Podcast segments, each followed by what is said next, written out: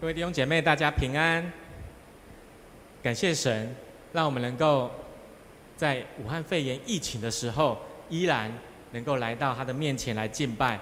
不管是在礼拜堂，还是在家中线上的敬拜，神都会悦纳，因为我们是用心灵和诚实去敬拜神的。这个时候，让我们跟旁边的家人，或者是你旁边的伙伴，好不好？跟他讲说，跟你一起敬拜神真的很棒。今天要跟大家分享一个信息，叫做社会关怀的主题。从这个礼拜开始，叶牧师和我我们会分享社会关怀的这个主题，帮助教会的弟兄姐妹可以知道，现今这个时代，教会应该要如何关心社会。特别在最近的这个时候，我们都很关心的一件事情，就是武汉肺炎的疫情。而这件事情也是我们基督徒每一个人都需要去学习关怀的事。最近大家非常的惧怕、害怕，所以在讲到之前呢，我要来讲一个最近我看到的蛮有趣的事情，就是我的牧师娘有一个表弟，他在台南读书，后来在那里工作了。前几天我看到他 po 一个 FB 的文，在他的 FB 上面。然后我的牧师娘就跟我分享，她的文中这样子讲，她说在台南上班的时候，她骑着机车要去上班的路程当中，突然她的机车看到红灯，她要停红灯，机车就停了下来。就当机车停下来了以后，她突然看见旁边有一个年长的大哥，一个阿伯在旁边也停着红灯。后来呢，她仔细看，发现这一个大哥，他一边停红灯。一边在那边抽烟，他就吓了一跳。他抽烟的时候，其实呢就是没有戴着口罩，所以这一个我的牧师娘的表弟就好心的过去到他的旁边跟他说：“大哥，可不可以请你把口罩戴起来？”后来呢，这一个大哥就跟他讲说：“干你屁事啊！”没多久，我的这个牧师娘的表弟就回答他说：“是啦，不关我的事情。”可是我想要跟你讲，我刚刚从万华那个地方回来。后来这个大哥呢，就把他的口罩马上戴了起来，就马上骑着他的欧兜拜，滴滴吹油门，一直吹吹，一直走，昂丁滴滴去，他完全没有看后面，他就吓得要死。亲爱的弟兄姐妹，后来呢，我们的这个表弟他就在他的文当中这样子写，他说没有伤害到他的利益的时候。对方永远都会觉得无所谓，都会觉得无所谓。亲爱的弟兄姐妹，这件事情告诉我们一件事情：我们一定要遵照政府、整个社会的人在做的这一些规定去进行。你出去外面，你应该要戴好口罩，好不好？跟旁边人说，你要戴好你的口罩。然后你要知道，礼拜六、礼拜天的时候，千万不要再出去外面趴趴走了，好不好？要戴好你的口罩，而且不要出去趴趴走，哦，让你自己能够知道，我们这个时候在国家社会非常紧急的时候，我们应该要在家里面好好的待着，好好的与神亲近，感谢神，让我们平常跟家人都没有什么时间讲话，这个时候最多时间跟他好好的建立关系，而且是你的父母亲。而且是你的儿女，你们之间可以有一个更好的关系。再来，你可以跟神建立更好的关系，要好好的读圣经、祷告、敬拜神，帮助你跟家人、跟上帝之间的关系可以更加的紧密。在瑞士这个地方，曾经有一个会议，这个会议呢叫做洛桑世界福音宣教大会。这一个宣教大会第一届的时候是在一九七四年，在瑞士洛桑这个地方举行的。后来这个会议呢，就叫做洛桑福音大会。他们在探讨的事情，就是他们希望透过全球性的基督教的团体教会，能够探讨针对传福音这件事情会遇到的困难，应该要怎么去解决。他们都在探讨这些议题。特别，他们希望透过全球教会机构的对话，可以找到方法解决那一个世代要面临的困难。特别在这个当中呢，他们在第二届的时候，就突然有一个宣言。这个宣言就好像我们台湾基督长老教会有一个信仰告白，哦，有一个信仰告白。这个宣言很像信仰告白的东西，就叫做“若上新约”。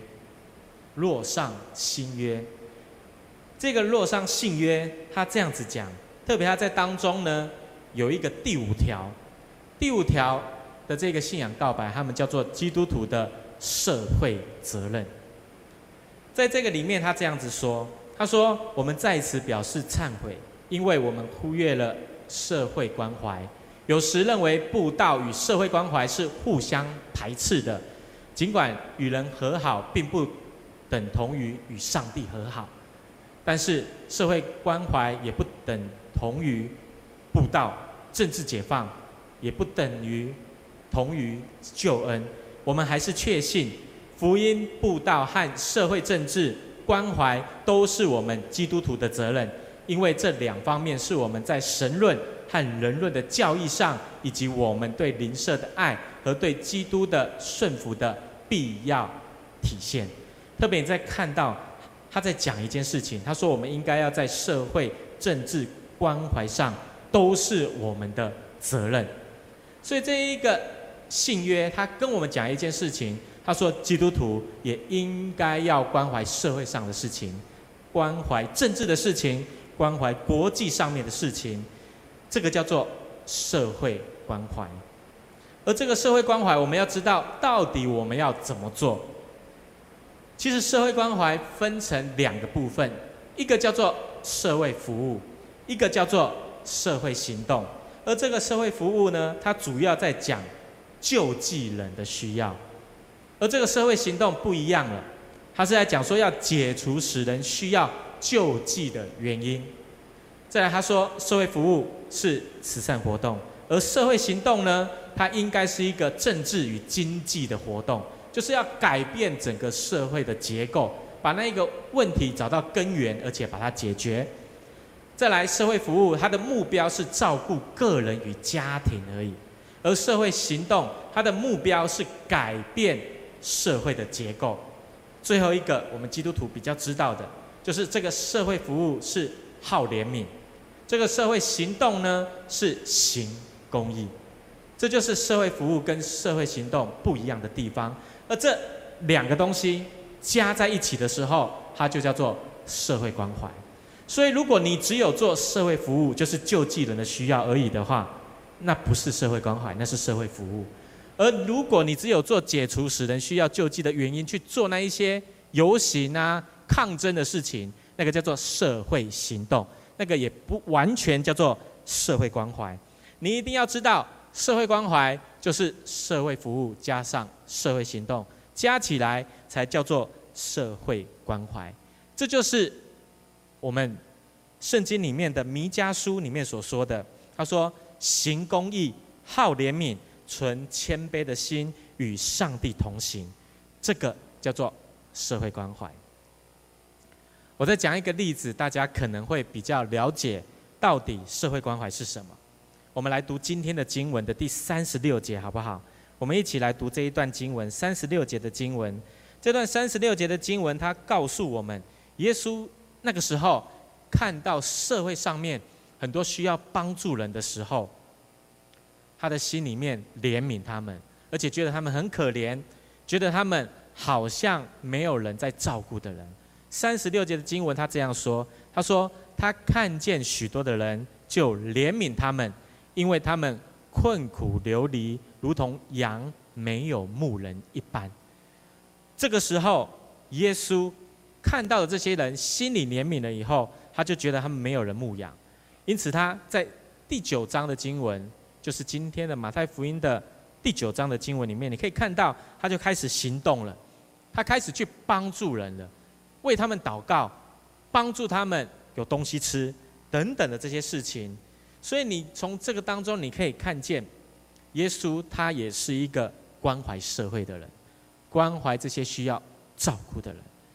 我要讲的例子是在今年，我看到一个，我看到一个新闻，他在讲说美国的 CIA PPT，我们可以看一下美国的 CIA 里面，他们今年的四月份的时候做了一个调查，他们针对两百二十七个国家做一个总和生育率预测调查，结果呢，台湾是最后一名。PPT 的最后那个字很小，就在最后面二二七那边就是台湾。他们做的预估，他们预估今年二零二一年，台湾的生育率是全世界最低的，是一点零七，意思就是十五岁到四十五岁的女性们，他们一个人只生一点零七个孩子。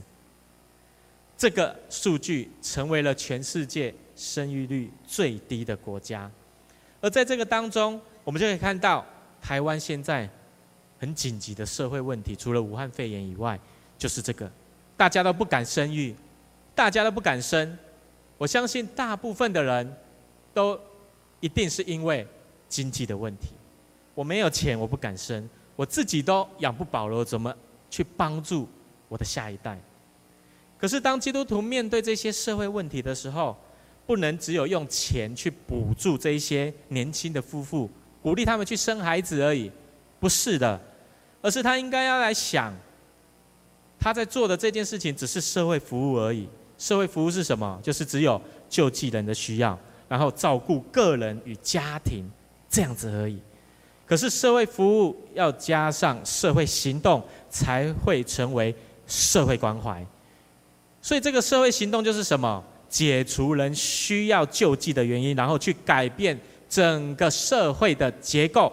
所以我们要去帮助人的时候，你应该去想，我到底要怎么做，才可以让这一个环境，让这个大环境，不至于变成这个样子，就去做改变社会上结构的事情，不是只有奉献钱、捐献钱给这一些人，让这些人愿意去生孩子，不是这样的，不是只有用钱去救济人而已，而是你的服务就是这个救济，要加上行动。你应该有可能可以去游行，有可能可以去做一些实际上面你可以做的事情，这个才叫做社会关怀，好不好？让我们跟旁边人说，这个才叫做社会关怀。再来，我们可以看一下，耶稣他在三十六节的经文怜悯了人以后，他就开始在三十七节、三十八节的经文跟他的门徒说，他说要收的庄稼非常的多。可是呢，工人很少，做工的人很少。三十九的经，三十九节的经文，他怎么说？他说，要收的庄稼很多，所以你要去打发，打发那个庄稼的主人，叫他们可以去打发工人去收他的庄稼。所以那个做工的人真的太少了，所以你要赶快去做这件事情。然后在第十节，第十章的第一节的经文里面。你就会看见耶稣做了一件事情。第九章的经文结束了以后，就是马上就是今天的第十章的第一节的经文。耶稣他就马上叫了他的十二个门徒来，而且给他们权柄，特别让他们有能力赶鬼、医治各样的病症。所以你可以发现，当时耶稣他是想要关怀社会上弱势的这些人，可是他说。需要帮助的人多，做工的人少。马上在第十章的经文就讲，他聚集了十二个门徒去做这件事情。所以你可以发现，耶稣他一开始在关怀这个社会上弱势的方法，就是这个：先把这一群被关怀的人聚集起来，建造了这个团队，然后训练他们去关怀这些人，就是一病赶鬼，去关心他们。而这十二个门徒，就是在今天的经文接下来，你可以看到十二个人的名字，他们曾经也有受过耶稣的关怀。特别第一个彼得，彼得那个时候在加利利海的时候，耶稣呼召他的时候，耶稣帮助了他，行了神机，让他能够抓到很多的鱼，整个船满了鱼。特别在那个时候，雅各跟约翰也在旁边有看到。再来第二个，今天我们所读的马太福音的作者叫做马太，他是一个税吏，当时税吏是所有的人不喜欢、很讨厌的一个人。但是耶稣在那个时候依然关心他，关怀他，接纳他，甚至旁边有法利赛人、文士跟他说：“你怎么跟这一个人、这个罪人一起吃饭？”耶稣就是接接纳他，跟他一起吃饭。我相信其他所有的门徒也是，腓利、巴多罗买、多马、亚勒菲的儿子雅各、达太，他们都一样，他们一定是有接受过耶稣的关怀、关心，后来才跟随耶稣成为他的门徒。虽然圣经里面没有说，但是我们可以想象，彼得跟马太就是这样，其他的门徒也有可能是这样，所以他们就跟随了耶稣。在我们的教会的当中，有一个姐妹，她曾经在年幼的时候受过很多的伤害。你听到的话，你会觉得无法想象，那是一般人不会遇到的事情，甚至是面对到性侵。在他大学的时候，有一天他想要自杀。当他想要自杀的时候，从高楼跳下去的时候，他突然听到一个声音，那个声音跟他讲说：“你要去到教会，要认识耶稣。”所以因为这样子，他慢慢的就进入到教会的里头，他开始过教会的生活。后来到两年前的时候，两年前左右，这个姐妹就来到中山教会，因为在北部工作，开始他参加教会的团契等等的聚会。他发现团契里面也有很多人跟他一样，以前受过许多的伤，特别是家庭啊、从社会来等等的伤害，所以他开始就关心团契的这一些，啊，需要帮助的人，需要被关怀的人，甚至三更半夜的时候，他们打电话给他，给他要跟他聊天，要跟他说话，他还是来者不拒，而且牺牲他可以休息的时间。后来有一天，这个姐妹她来找我，哈，她跟我说：“她说牧师啊，你知道的，我对这一些人，这些受过伤的人有负担，我很想要帮助他们，我很想，我想很想要关心他们。可是我想要问你，教会愿意我这样子做吗？”我就跟她讲说：“教会一定愿意的，当然你继续去做没有关系，教会愿意这样子做这些关怀的工作。”后来他就说：“那牧师，你可不可以跟我一样，跟我一起去做？”那个时候我就回答他：“我说不好意思，我现在没有办法做这些事情，因为第一个这不是我的负担，也不是我的意向。”我就跟他说：“现在神给我的意向要做的事情呢，就是只有一件事情，我要努力专注的把这件事情做好。”我就说：“我要做的这件事情，就是要建造青年的领袖。”我要训练他们，关心他们，让他们有能力起来，成为可以关心人的人。所以，如果他们可以被训练起来，成为一个关怀的团队的话，我相信他们一定做的事工比我一个人做的事工还要的大，还要的有果效。我就继续分享，我就跟他讲说，要帮助受伤的人不容易，所以我鼓励你，你一定要一个。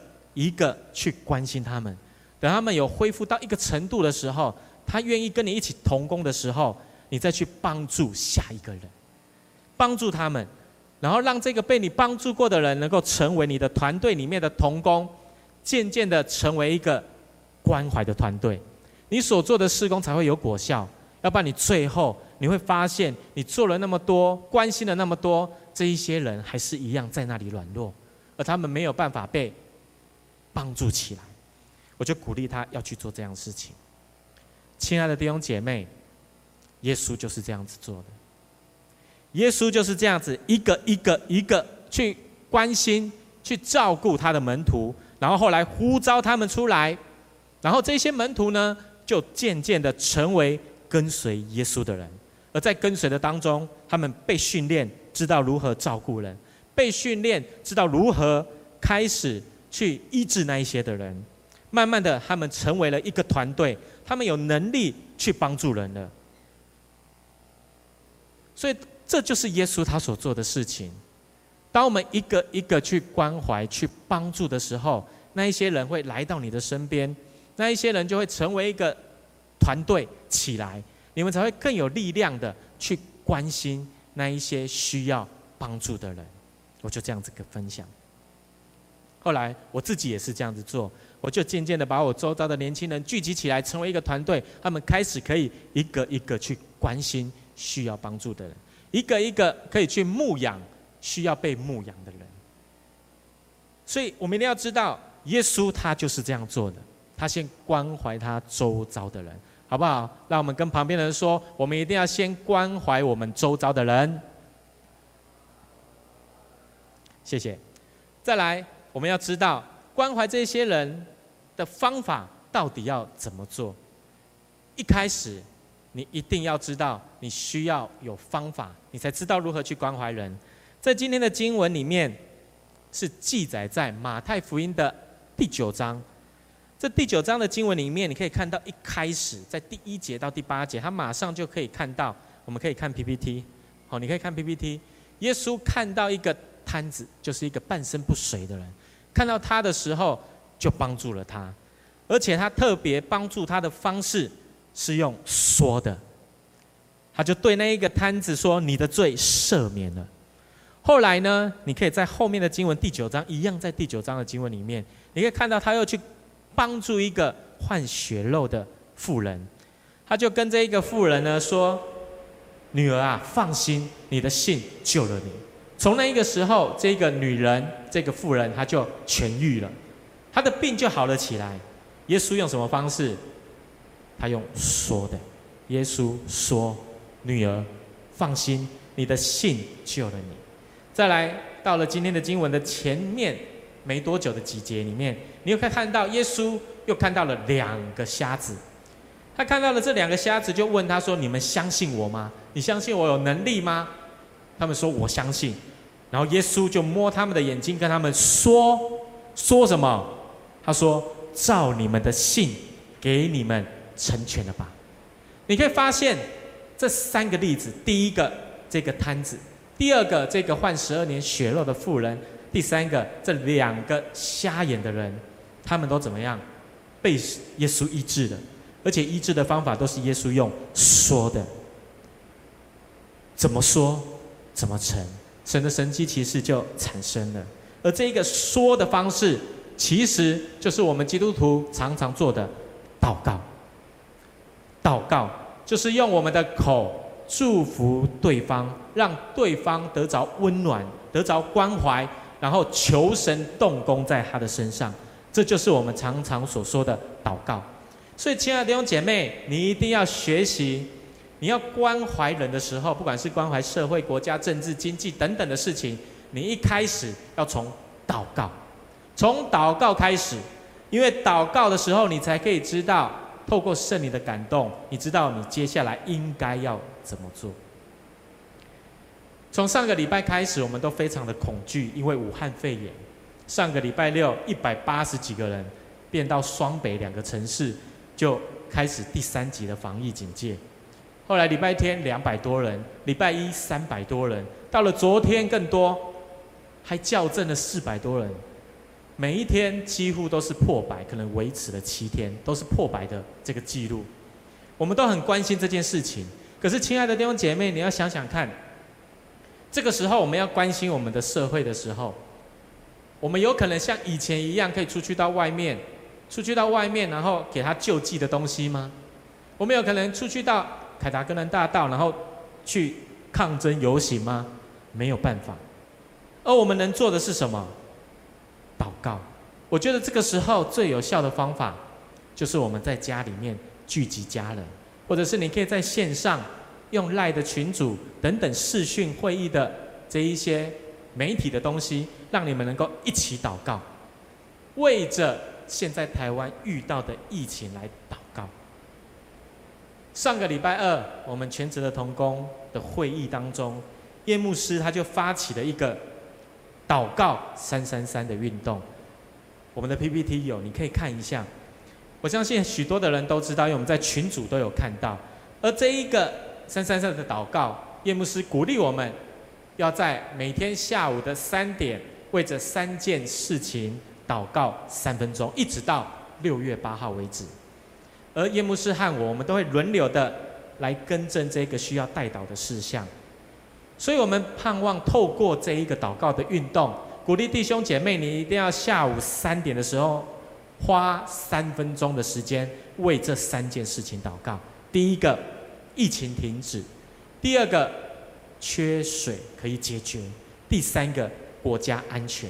求神帮助我们，可以透过这个，所以我们就是透过这一个运动去关心我们现在社会的状况，国家这些官员在防疫的状况，然后呢，医院里面的这些病人，还有这一些医疗的人员，求神可以帮助我们，透过神帮助我们的心得着平安，透过祷告，这个是什么？这个就是我刚刚所说的社会行动。所以，我们现在能够做的社会行动，就是在家里祷告，好好的祷告，让我们用祷告去支持我们的国家，支持我们的教会。然后，当你祷告完了以后，你行公义完了以后，你心中有怜悯了，圣灵感动你了，你可以做一些社会救济、社会服务的事情，可能你可以汇款、ATM 等等，汇款给政府或社会的单位。让他们可以透过这一些金钱去买一些防疫的物资，这个就是社会服务，就是满足救济人的需要。所以你一定知道，我们要先祷告，有感动了以后再去救济，就是先有社会行动，加上社会服务，最后我们才有办法做社会关怀。亲爱的弟兄姐妹，耶稣就是这样子开始的。他关怀社会上面需要帮助的人、弱势的人的时候，他就是从祷告开始做的。最后，我们要知道你应该要怎么做。我们来读一下最后的经文，第十章第五节到第六节的经文。我们来看一下这两节的经文。耶稣又讲到一个很重要的关键，他告诉我们，祷告完了以后，你应该要去做这些事情。我们来一起读第五节到第六节的经文了。来来，我们一起读。一二三，请。耶稣差这十二个人去，吩咐他们说：外邦人的路你们不要走，撒玛利亚人的城你们不要进，宁可往以色列家迷失的羊那里去。你可以发现，耶稣差派了他的十二个门徒出去帮助人、医治人、祷告的时候，他说：你不要去外邦人那里，你也不要去撒玛利亚人那里。撒玛利亚人那个时候就等于是犹太人眼中的混血儿，他们觉得他们的血统不纯正。他说：“不要去这两个地方，你只要管好以色列家中迷失的羊。这些人是什么人？犹太人。所以耶稣在说什么？他说：你们要先去关心犹太人。就像罗马书的第一章第十六节所说的这一个这段经文，我相信有受过双翼门训的人都有背过。”他说什么？他说：“我不以福音为耻，这福音本是神的大能，要救一切相信的，先是犹太人，后是希利尼人，就是希腊人，就是外邦人的意思。所以从这个当中，不管是耶稣还是罗马书保罗所说的，你可以发现，不管是关心人、传福音，都一样，都有什么优先次序，帮助人。”传福音、祷告等等的这些事情，社会服务、社会行动都有优先次序。最近的卫福部非常的红哦，因为陈时中部长，我们每天下午两点都在看卫生福利部的这些报告。可是你要知道哦，这个卫福部不是只有在做抗疫的这些事情而已，不是的。他们有一个单位，里面有一个单位叫做社会救助及社工师，是一个单位。在这个单位里面，他在卫生福利部，特别他们有一个纲领，叫做社会福利政策纲领。在这个纲领的当中，有六个很重要的部分，就在 PPT 里面。好，我们可以看第一个部分呢，就是这一个社会救助与津贴最下面那一个。再来第二个是社会保险，再来第三个是福利服务，第四个是健康与医疗照护，第五个是就业安全，第六个是居住正义与社区营造。每一个部分在这个纲领里面都有详细的规定。特别在这个第一个部分，好，第一个部分就是社会救助与津贴最下面那一个，它的这个纲领里面的第三条，它第三条这样讲，他说政府应定定期检讨社会救助的请领资格、给付水准及行政程序，以确保国民得到适切的救助。再来呢，第三个部分就是这个福利服务。这个福利服务的第四条规定，他这样说，就是在 PPT 上面。他说，政府针对经济弱势之儿童、少年、身心障碍者等等等等等这些人，应有适切的协助，以提升生活品质。所以，你可以从这个规定当中，你可以发现哦，你如果要申请救助跟津贴的话，你应该要符合那个规定。你要符合那个规定，而且政府还要定期去检讨这些人请领的资格。为什么要做这些事情？因为他要过滤，因为他要优先顺序，什么人需要先帮助，去帮助他们。所以每一年都要定期的检讨这个救助的请领资格，而且要针对的对象是这些儿童、少年、身心障碍等等的这些人。如果没有的话，你不是这些人的话，你就没有办法受到协助、受到帮助。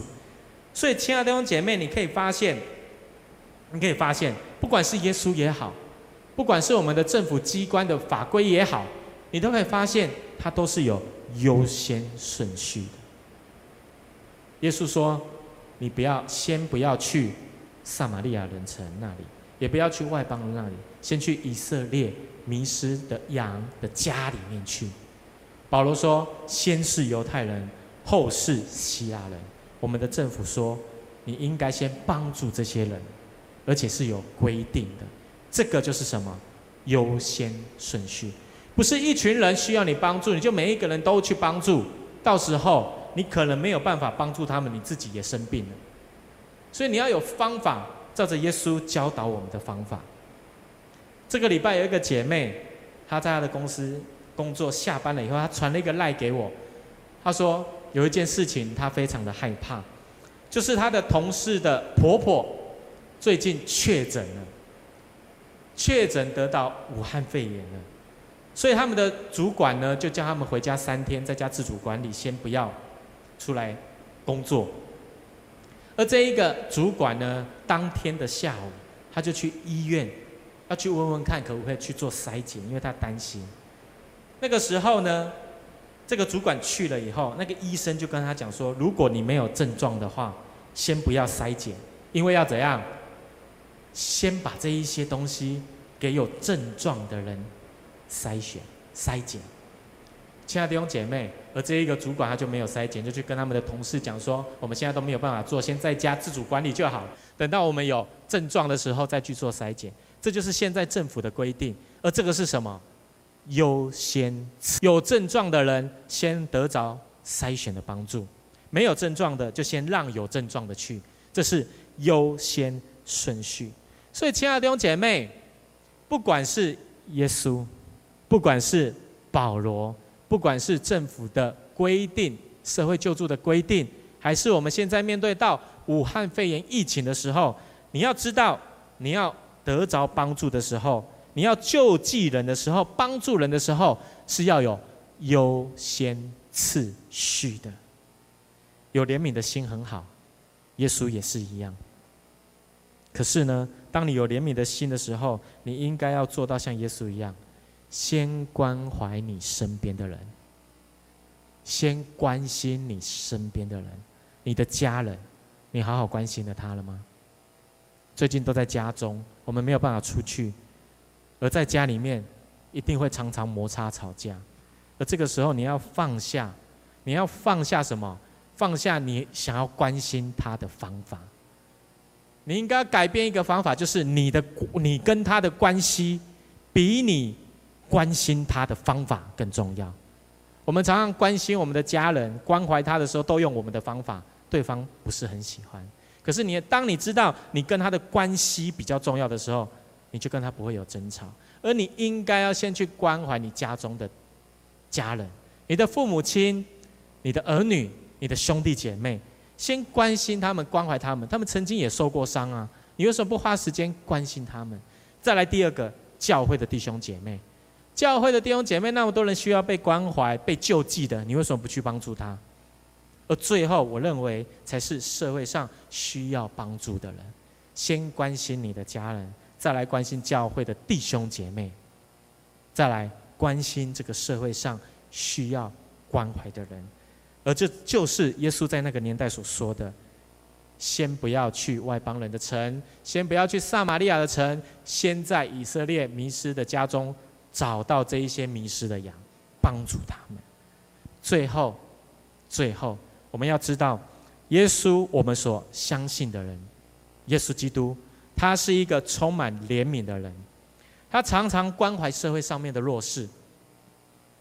耶稣他有做社会服务，他也有做社会行动，但是在这一个社会服务跟社会行动的社会关怀之后，他就开始去帮助他周遭的人，而且呼召他们起来，成为一个团队。训练他们可以去帮助更多的人，特别对我们基督徒来说，关怀人要先从祷告开始，不是马上去帮助他解决他的需要，而是你要先为他祷告，你要在祷告的当中寻求神的启示，让你知道要怎么帮助他，才可以解决他根源的问题，就是社会行动，要解决那一个结构性的问题。最后，当你有祷告、有感动了以后，你就去救济人的生活，你就去做吧，让他能够得着救济。但是你要知道一件事情，要有优先次序，要有优先次序。盼望透过今天的分享，鼓励我们教会的弟兄姐妹，我们都可以像耶稣一样，去关怀这个社会上需要照顾的人，然后让我们知道，透过这些关键的方法。先祷告，建立团队，然后要有优先次序，让我们透过这样的方法有果效的去关怀社会，让我们能够明白这个才是现今的教会透过耶稣的启示关怀社会的关键的方法。我们同心来祷告，